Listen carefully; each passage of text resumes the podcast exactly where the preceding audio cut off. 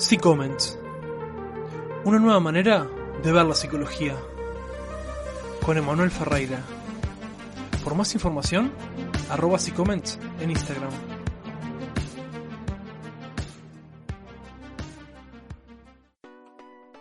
Hola, buenas, bienvenidos a C-Comments. Yo soy Emanuel Ferreira, estudiante de psicología, y en este programa vamos a hablar sobre el amor propio. Para ello vamos a contar con la presencia de Felipe Orejuela desde Colombia. Es una charla súper entretenida con un formato en el cual eh, por el tiempo tuvimos que tocar algunos temas por arriba, pero luego vamos a hacerlos en episodios eh, independientes, los cuales vamos a ir especificando ciertos temas. Una charla muy interesante, muy entretenida y lo dejo a continuación con la misma. Espero que la disfruten. Hola Felipe, ¿cómo estás? Hola Manuel, muy bien y ¿cómo vas? Eh, bien, eh, bueno, veníamos hablando hace tiempo para hacer este programa, difícil a veces de coordinar, que cuando podía uno no podía el otro, pero es un tema lindo, eh, el tema del amor propio, el autocuidado, el tema de hacer las cosas que nos hacen bien a uno mismo y cómo llevarlas a cabo, cómo acostumbrarnos a tener esa rutina de mimarnos, podría decirse. Y bueno, te dejo a vos más o menos para explicar de lo que vamos a estar hablando hoy y que entres en contexto. Bueno, Manuel, primero que todo, sí, muchas gracias por permitirme estar nuevamente en este espacio. Sí, es un poquito complejo el asunto de coordinar ciertos horarios, pero se puede hacer. Sí, Dentro sí, de este los fines de semana a veces está complicado y cuando vos puedes un fin de yo no puedo el otro. Y... Pero está, al fin llegó y se pudo. Afortunadamente. bueno, ¿qué vamos a tocar esto? Fíjate que últimamente, bueno, en realidad hace mucho tiempo se viene tocando el tema del amor propio, que es importante, que lo tenemos que desarrollar. El amor propio es una palabra que utilizamos de una manera muy coloquial, como muy socialmente hablando. Pero al momento de hablar de la psicología hay un término muy similar que se llaman los autoesquemas y eso es lo que vamos a hablar el día de hoy. Los autoesquemas incluyen cuatro elementos. La autoestima, que es qué tanto me valoro yo, la autoimagen, cómo me veo yo corporalmente, la autoeficacia, qué tan bueno me considero para hacer las cosas y el autoconcepto, cómo me defino a mí mismo. Y esas variables, cuando uno las empieza a construir, ahí sí hablamos de un verdadero amor propio, que cómo nos queremos a nosotros. Claro, no es que está solamente una cosa que solamente incluye esto y esto, sino que es algo más complejo, que incluye muchas cosas y tenés que tenés que saciar, como quien dice, diferentes puntos para llegar a ese amor propio y no que sea algo tan inestable que un día estés bien y el otro día estés allá abajo y o sea que sea algo más, más estabilizado. Necesita unos periodos de tiempo para poder estabilizarse. Claro, es que resulta que nosotros tenemos toda una historia y todas unas experiencias detrás que hacen que pensemos de una o de otra manera. No es como que yo diga, ah, hoy voy a pensar que me amo, ay, ya mañana me amo. No, en realidad no.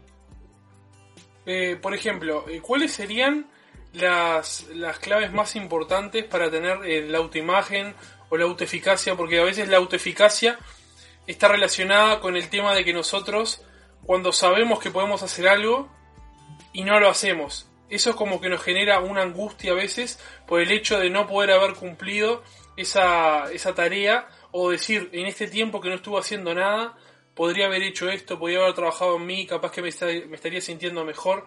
¿Cómo podemos pasar de, esa actitud de estar, como quien dice, lamentándose por lo que no hiciste, a tomar las riendas de tu vida y empezar a hacer lo, que, lo que tenés que hacer o lo que te hace bien a vos?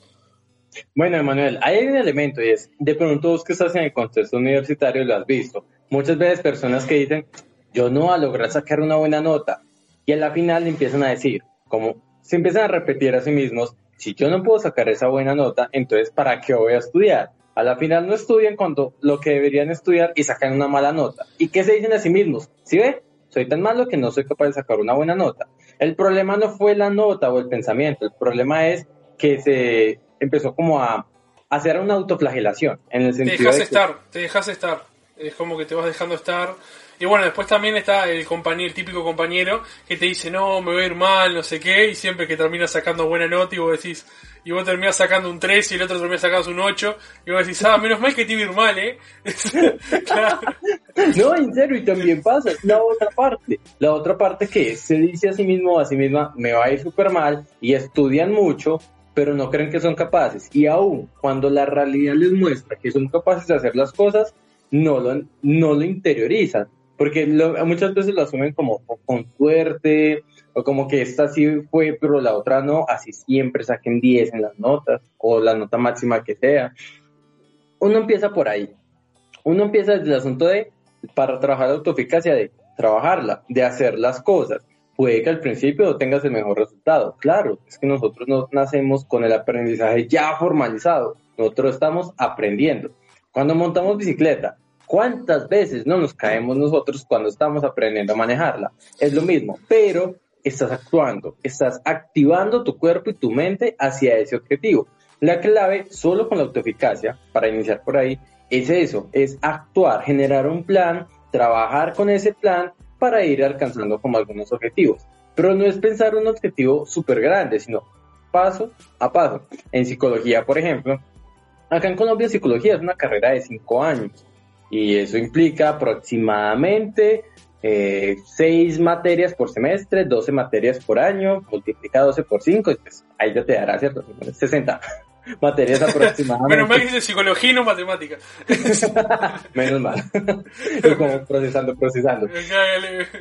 Eh, es eso, o sea, empieza a hacer esa dimensión, esa cantidad de materias, pero yo no voy a ponerme a mirar, tengo que ver mínimo 60 materias para poder ser psicólogo, no. Este semestre, este periodo, tengo que ver 4 o 5. Vamos primero con esos 4 o 5.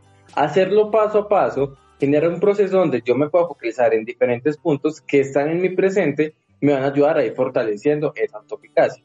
Y cuando yo tenga un logro, permitirme satisfacerme de ese logro, permitirme decir, hey, lo hiciste súper bien, hey, disfruta ese logro, lo hiciste bien. O sea, permitir disfrutarlo.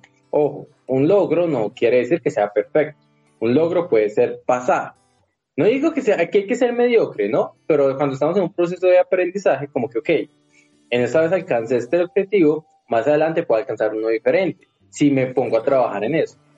Es como eso, ejemplo, Sí, por ejemplo, en lo personal, yo a veces eh, me angustiaba mucho por el hecho de que decía, eh, tengo que hacer tantas cosas, y a veces decía, no voy a poder, o la verdad que no me voy a ir bien, y al final no terminaba haciendo muchas, hacía poquitas, y por ejemplo ahora este semestre, que el semestre pasado con todo lo que pasó, el tema bueno de la pandemia y todo eso, que las clases se volvieron online, eran pocas la verdad porque no era que estaba preparado el sistema todavía para dar clases online porque no todas las materias tenían clases, era leer solamente vos y interpretar lo que interpretes y irte y jugártela. Eh, yo pensaba que el semestre ese me iba a ir horrible. Eh, la verdad, después fui, di exámenes, salvé bastantes materias. Eh, yo pensaba sinceramente que me iba a ir muy mal. después ahora, por ejemplo, este semestre cuando arranqué ahora, la facultad se acomodó más, eh, planteó más clases, más espacios, cada materia tiene su clase online. Y por ejemplo, ahora eh, comencé a, hacer clases, estoy yendo, eh, entrando a todas las clases, estoy estudiando, estoy trabajando por mi cuenta, ahora me puse a trabajar, estoy haciendo más cosas, estoy siendo como más productivo, estoy con la página, estoy con el podcast, es como que antes yo en realidad me sentía mal porque decía no voy a poder hacer esto y me sentía mal porque yo inconscientemente sabía que podía. Entonces es como que ahora estoy, eh, obviamente que a veces estoy saturado, viste que para que venía a grabar ahora recién fui a hacer un mandado porque estaba trabajando y fui a hacer un mandado y vine de nuevo y, y pudimos coordinar y todo. Es como que a veces estás como que corriendo y siempre tenés algo atrás tuyo que te está persiguiendo y el, tiempo como que está ahí comiéndote los talones. Pero después como que estás cansado pero en realidad a mí me hace mejor, me hace sentir que soy más productivo. No sé si es que a todas las personas les pasa lo mismo o le ataca de la misma manera el tema de la productividad o la perfección o el tema de, de como que el autocuidado, el tema de, de quererse. Yo lo vivo de este lado y logré como quien dice sentirme mejor a través de ser como más productivo conmigo mismo y empezar a como que a ajustar esas clavijas para llegar a una productividad mayor en el tema de poder hacer las cosas que yo quería y antes decía que no, no iba a poder por mi capacidad o por el tiempo. Mira que precisamente estás hablando de, te fuiste aumentando responsabilidades en la medida que tú percibías que podías hacerla. Y el asunto de una creencia de tipo, hey, pues bueno, lo puedo hacer. Antes no, pero ahora sí. Y te vas, vas acumulando una serie de actividades que tú disfrutas. Ahí esa es otra clave para fomentar la autoeficacia si a mí no me gustan las matemáticas y me la, me la están imponiendo por todas partes, pues es lógico que no la voy a disfrutar mucho. Si no me gusta, pues no. Porque la motivación es un factor que influye mucho en cómo nosotros nos formamos y los aprendizajes que nosotros adquirimos. Va mucho también en esa línea motivacional. Y hay que establecer unos límites, que muchas veces algunas personas, ahora que ya diste un ejemplo, llevándolo como un caso más a unos niveles un poco más altos de perfeccionismo, hay personas que dicen, si no es perfecto, entonces no soy capaz. Y eso es un poco irracional, porque tú eres capaz, cualquier persona puede ser capaz a diferentes niveles. Además, la perfección es un término demasiado subjetivo. Lo que para ti es perfecto, para mí puede no serlo, y así sucesivamente con todas las personas. Entonces, la perfección es un, más bien un ideal, como un modelo ideal, pero no obstante es el que tenemos que estar siempre trabajando para alcanzarlo. Porque imagínate tratar de alcanzar un perfeccionismo que en realidad no existe. Sería un camino inalcanzable y sería muy agotador. Yo creo que el perfeccionismo existe, pero es individual. El perfeccionismo es el límite de las habilidades de cada uno. Pero tú, tú siempre tienes el poder de llegar hasta ese límite. Y si llegas a ese límite, claro. Se transforma el perfeccionismo a otro nivel. claro, pero siempre, pero siempre, pero siempre está topeado individualmente. O sea, el, responsable de, llegar al tope y, generar otro tope más arriba, sos vos mismo. Sí, el totalmente. tema de, creer, tener esa creencia de que podés realmente, de que podés hacerlo. Vos en, lo personal, eh, ¿cómo, ¿cómo vivís esta, esta cosa del perfeccionismo, del amor propio? ¿Cómo lo vas asimilando y cómo lo vas uniendo en tu vida? ¿Cómo fuiste llegando a eso? Bueno, la verdad eso es un camino, porque como te decía al principio, culturalmente y socialmente en realidad es algo que no se toca mucho, es algo que se deja de lado y uno empieza a descubrirlo en su propio camino. Pues personalmente mi camino en la medida que lo fui descubriendo fueron diferentes áreas. Primero, la autoeficacia a nivel de la universidad a nivel de la universidad era, ok, puedo hacerlo. O sea, yo me fui para una ciudad diferente, una ciudad grande, solo, y fue súper bacano porque es como, me voy solo, vamos a hacerle. Entonces, primer reto. Los retos fueron una, un elemento muy importante en el asunto de fortalecer esa autoeficacia porque era, a una medida de pequeños retos, iba como alcanzándolos. Y yo decía, ok, si puedo hacer esto, puedo hacer más y me iba dando el mensaje es que eres capaz. Y yo mismo me fui construyendo esa idea de que soy capaz de hacer las cosas. En realidad ahora como psicólogo clínico de la salud, como docente, eso es algo que se sigue formando. puedo seguir dando cada vez más. Porque se siguió fortaleciendo su autoeficacia de puedo hacerlo. Y pues en la, en la realidad soy muy ñoño, soy un poquito nerdo y me gusta mucho estudiar. Entonces yo identifiqué eso, que yo puedo hacerlo, puedo estudiarlo, puedo también disfrutarlo. Entonces, van como las cosas de la mano. En ese, en ese sentido fue fortaleciendo ese asunto de la autoeficacia, que hoy en día procuro mantenerla. Obviamente manteniéndome activo en ciertas actividades, pero permitiéndome disfrutar también de los espacios libres, de espacios tranquilos, en calma, de que no tengo que estar haciendo, trabajando todo el tiempo. No, eso hace parte de la autoestima, de qué tanto tiempo me doy a mí también, de esos tiempos de ocio, de tranquilidad, que no todo en la vida es trabajo, que uno tiene que hacer algo que le guste, pero hay otros tipos de actividades, como salir a disfrutar un café, salir a comer algo, respirar aire fresco. Este fin de semana, por ejemplo, usted en una finca por allá en la mitad de las montañas, desconexión total. Entonces, ese tipo de actividades, que son actividades que uno también merece. Y eso hace parte de la autoestima que da lugar al amor propio, de permitir disfrutarnos de momentos de desconexión. En la medida que nosotros nos consideramos capaces de hacer las cosas, pero también nos consideramos capaces de disfrutar la calma. Principalmente que también eh, tenemos que tener en claro que me parece a mí que todas, todas las personas tienen un amor, llegan de, de diferente manera a un amor propio. O sea, llegan porque tienen diferentes gustos, diferentes cosas, y a veces es como que hay muchas empresas que, por ejemplo, te dicen, si tenés este último celular vas a ser feliz, si usas esta marca de ropa vas a ser feliz, eh, es como que tratan de hacerlo tan, tan básico y tan como que se centra todo en eso que solamente se basa en tener algo específico para llegar al autoconocimiento y la felicidad. ¿A vos qué, qué te parece? O sea, esto obviamente que es un obstáculo en el, tema de realmente conocernos. Porque es como que es un efecto que te aletarga y todavía te, hace demorar más en ese camino. ¿A vos qué te parece que debemos hacer para cortar eh, más o menos lo más sano posible esas cosas y empezar a descubrir qué es lo que realmente nos hace conocernos y querernos. Sí. El asunto es muy sencillo, Emanuel. Respóndeme la pregunta, ¿quién eres? No te estoy preguntando por tu nombre, no te estoy preguntando por tu profesión, no te estoy preguntando por de qué país eres, no. Te estoy preguntando por tu esencia, por lo que nace de ti. Esa pregunta es una pregunta filosófica en realidad muy vieja, pero es muy confrontativa porque nos permite dar como referencia a eso. Tú decías algo, Manuel, es el asunto de la, el, el, todo el panorama del marketing, del consumo, de las marcas. Hay muchas marcas que te venden felicidad a través de un producto. Que si bien el producto te puede generar una sensación de satisfacción, sí, claro, pero la felicidad no está en el producto, la felicidad nace de uno. La felicidad los momentos. De los, momentos, cómo los percibas tú. Porque tú puedes tener un momento que para otras personas pueden ser felices, pero para ti no. La percepción que nosotros tenemos sobre todas esas situaciones influye en si somos felices o no. Cuando nosotros dejamos que la felicidad caiga sobre un objeto externo, ahí ya perdimos control sobre nosotros, porque no quiere decir que estamos perdiendo control sobre nuestras propias emociones. Las emociones son de nosotros. Está bien sentirse feliz, está bien sentirse triste, tener miedo, tener rabia, son completamente normales, pero que siempre cuando seamos responsables de esas emociones, que salgan de nosotros. Si yo asumo que otro objeto me da esa emoción, listo. Eso ya quiere decir que le estás dejando tu emoción afuera. La emoción es lo que tú tienes, lo que tú generas frente a una experiencia determinada. Ah, que es que a la gente le gusta mucho tener el último celular, por dar un ejemplo.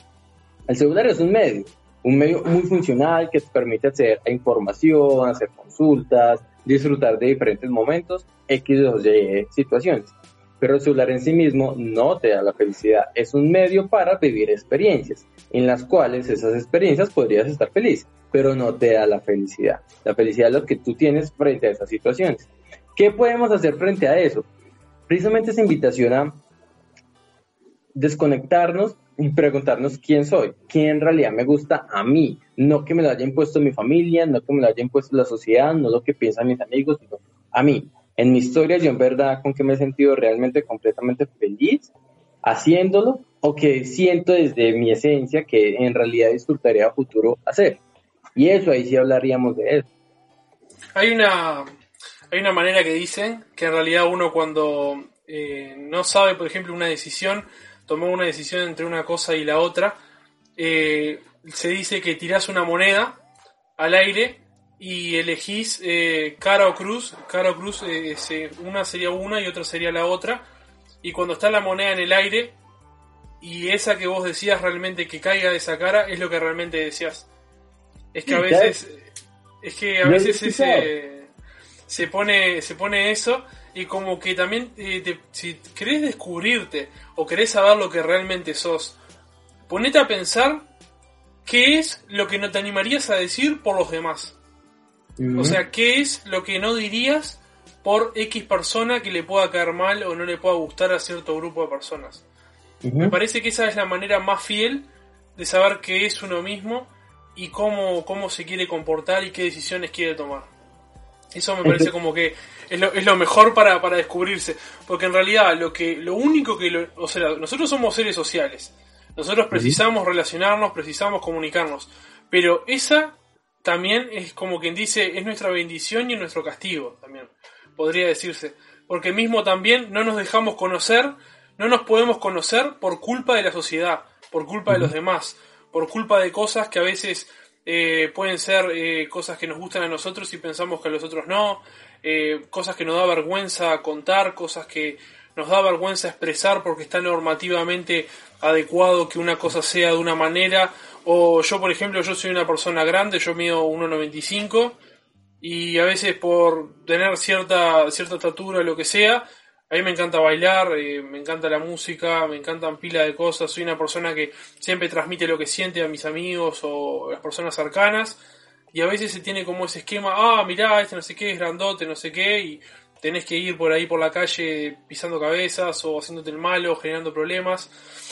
Y a veces es como que estuve mucho tiempo, mucho tiempo, como quien dice, enojado conmigo mismo por no ser lo que quería que los otros fueran es como que me cuestionaba y decía, no soy lo que la gente quiere, estoy mal entonces. Hasta el punto que me di cuenta que en realidad no es que estaba mal, sino que la que estaba mal era la gente y era la que me, la que me limitaba a hacer las cosas que yo quería hacer realmente y lo que yo quería lo que yo quería demostrar como persona que era. Eso es lo, lo difícil y lo más como que dice problemático a veces de afrontar a alguien que sea porque tiene una personalidad así, tiene una personalidad sa, eh, que a veces se siente limitado a eso, a mostrar lo que uno realmente es. Y eso es lo que tenemos que empezar a cuestionarnos, en decir, tenemos que mostrarnos tal como somos y pensar, ¿qué es eso que a veces nos gusta y no lo hacemos o no lo decimos porque al otro le puede molestar? Entonces ahí te das cuenta que realmente eso que le puede molestar al otro y que no haces, sos vos. Eso es lo más difícil a veces, como que pasarlo a lo, a lo consciente, podría decirse, a lo real. Mira que Manuel, que tú planteas un asunto muy interesante, ese asunto también, de que en la medida en que nosotros tenemos amor propio y nos valoramos a nosotros, empezamos a romper con toda esa serie de estigmas, con toda esa serie de normas sociales, que la sociedad te dice, tienes que sentir, actuar o pensar esto. Eso es falso. Cada quien lo hace según su sistema de creencias. Y obviamente que no atente contra el bienestar de otras personas, pero nosotros actuamos según nuestro sistema de creencias, aun cuando eso vaya en contra de lo que los demás crean o esperan de nosotros. Y eso es una señal también de amor propio. Y va mucho en el asunto de que nos cuestionemos, venga, lo que yo estoy haciendo, ah, lo hago por mí o lo hago por otras personas. Porque mira lo que tú nos decías, Emanuel, era el asunto de, es que te llegaban a cuestionar de, Omar, sea que estoy bien, sea que estoy mal. Y es que la sociedad tiene esa capacidad de hacernos cuestionar. Pero parte del amor propio, en la medida en que nosotros no construimos y logramos fortalecer un, buenos autoesquemas, logramos romper contra eso y decir, ea, sociedad muy bacana y todo, usted dice esto, pero este soy yo, esta es mi identidad, así me asumo yo frente al mundo. Si le gusta, bien, si no, es que, yo sé que, vos lo ves lo complicado a veces que vos decís, para mí el problema acá, por ejemplo, es la sociedad, el vínculo social con otras personas. Por ejemplo, esto lo podés ver claro en el caso opuesto en las personas que son narcisistas. Las personas que son narcisistas eh, necesariamente no tienen un vínculo de dependencia con la sociedad más que solamente para retroalimentar lo, lo que ellos mismos creen. O sea, no tienen un vínculo de ida y vuelta, de un feedback, en el cual la persona le dice, ah, mira, lo que estás haciendo no me gusta, o como sos de esta manera, no me gusta. Ellos esa parte como ese vínculo con lo social lo tienen cortado porque no, no escuchan a los demás y son, son personas que son eh, tienen una personalidad fuerte propia y en ese vínculo, o sea, está mal también porque no tienen ese feedback, ese feedback que, que, dije anteriormente, en el cual pueden, como quien dice, capaz que mejorar. Porque no te digo obviamente que todo lo que digan las personas, los otros sobre nosotros, va a estar mal. Porque vos me podés venir hoy a mañana y decirme, mirá, Emanuel, eh, me parece que vos eh, podrías mejorar esto, o capaz que esta actitud no es la correcta, o me parece que esto está, o sea, eso obviamente que después va a pasar por una revisión personal mía, en la cual yo voy a decir, mirá, eh, hay tanto, ponele un 70-80% de lo que me dijo Felipe, tiene razón. Eh, estaría bueno que capaz que vea la manera de, cambiarlo y empezar a mejorarlo. Pero el problema es cuando la opinión del otro se vuelve en tu 100%. Y yo viví muchos años en eso muchos años en el, en el porcentaje ese del 100 que alguien me decía, pa, mirá, y, no hagas esto porque sos malísimo. Y yo dejaba de hacer eso. O no hagas esto porque no, no, no servís para esto. Y yo dejaba, o pa, ¿te gusta esto? Pero mirá que no sé qué. Y yo dejaba de, de, gustarme eso, o dejaba de, escuchar, o o de ver, o de hacer cierta cosa porque era supuestamente que no la gente o no le gustaba que no le parecía correcto que yo lo hiciera.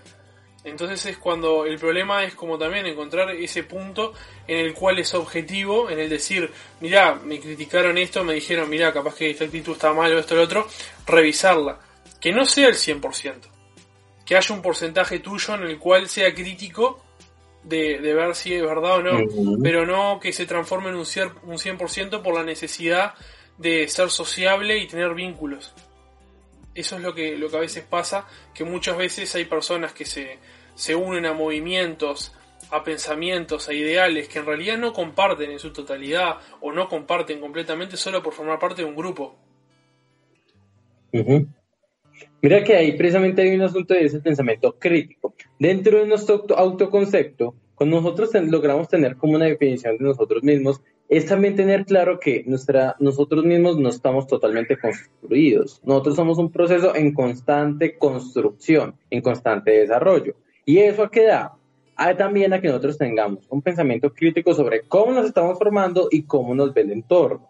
Porque una cosa es cierto, una cosa es lo que el entorno me quiere imponer y otra las sugerencias o procesos de mejora que yo pueda obtener del ambiente que en el ambiente, incluyendo ambiente, sociedad, cultura, todo, en el ambiente, cuando me dicen algo que puede ser una retroalimentación que me ayude a mí a mejorar como persona, viendo yo mismo fortalecer mi esencia sin ser infiel o traicionarme a mí mismo, ahí sí, obviamente, eso tiene lugar. Porque no es como que el asunto de, ay, no, entonces yo soy así y todo el mundo quiérame, eso ya sería un trastorno, un trastorno de personalidad severo. Pero cuando yo tengo la capacidad de entender cómo soy yo y qué es lo que me dice el ambiente, en realidad puede tener un sentido. Para yo poder mejorar, ahí sí hablamos de una mejor construcción de autoconcepto, una mejor construcción de el quién somos nosotros como personas. Y claro, es que estar abiertos al diálogo es importante. Y dentro de eso todo viene a jugar todo lo que son las estrategias de comunicación asertiva y de ser empáticos, de ser capaces de entender lo que los otros me quieran exponer. Eh, sí, es, el tema a veces de empático es como que también es un tema difícil de encontrar el punto medio. Hay personas que son muy empáticas, hay personas que no son para nada empáticas, eh, hay personas que capaz que pueden encontrar ese equilibrio, eh, hay personas que a veces sufren por ser tan empáticos, porque a veces se sufre... En realidad no es que sean empáticos, muchas veces que son demasiado carismáticos, que es diferente, de que son muy, muy alegres y muy condescendientes y ser empático no es ser condescendiente. Ser empático implica simplemente entender, entender al otro. Y va muy de la mano con la comunicación asertiva. Pero bueno, eso lo dejamos para el otro, la otra charla, porque eso es tema largo, sí, decirte. No, sí. Pero, eh, por ejemplo, eh, ¿qué tips así eh, dirías así cortitos como para decirle a una persona que puede empezar el camino a, conocerse y quererse a, pesar de la primera pregunta que me dijiste que era quién soy, que a pesar de ser una pregunta básica, es una pregunta muy compleja en su profundidad. Pero ¿qué, tips podrías decir o qué cosas aparte de la psicología que consideres que pueden ayudar también? Porque eh, también obviamente que hay cosas que, eh, que no son psicología, que también pueden ayudar a la persona necesariamente y no por eso hay que sacarle mérito. Eh, ¿Qué cosas podrías decir para que hagan las personas? Les preguntaría primero, ¿cuántas veces se ven al espejo, más allá del maquillaje, más allá de la ropa, su cuerpo? ¿Cómo se ven como personas? Hacer ese ejercicio de vernos frente a un espejo y, ok, cuando salgan de la ducha, me veo al espejo, ¿quién soy? ¿cómo me veo? ¿Cómo está mi cuerpo? Que es el último elemento que nos faltaba, que es la autoimagen.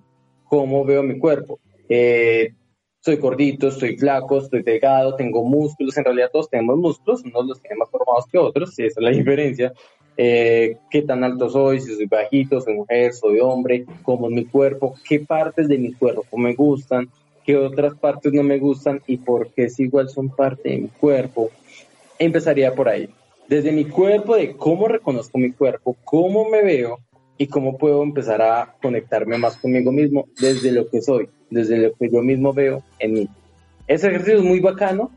A, muchas veces puede generar un malestar porque hay, en algunos casos algunas personas ven muchos aspectos negativos, pero es una invitación a, que, a ver de, ok, puede que no te guste, pero hace parte de ti. No quiere decir que no se pueda cambiar, pero acéptalo. Acéptalo y entiéndelo que si, que si tienes X o Y característica, hace parte de ti.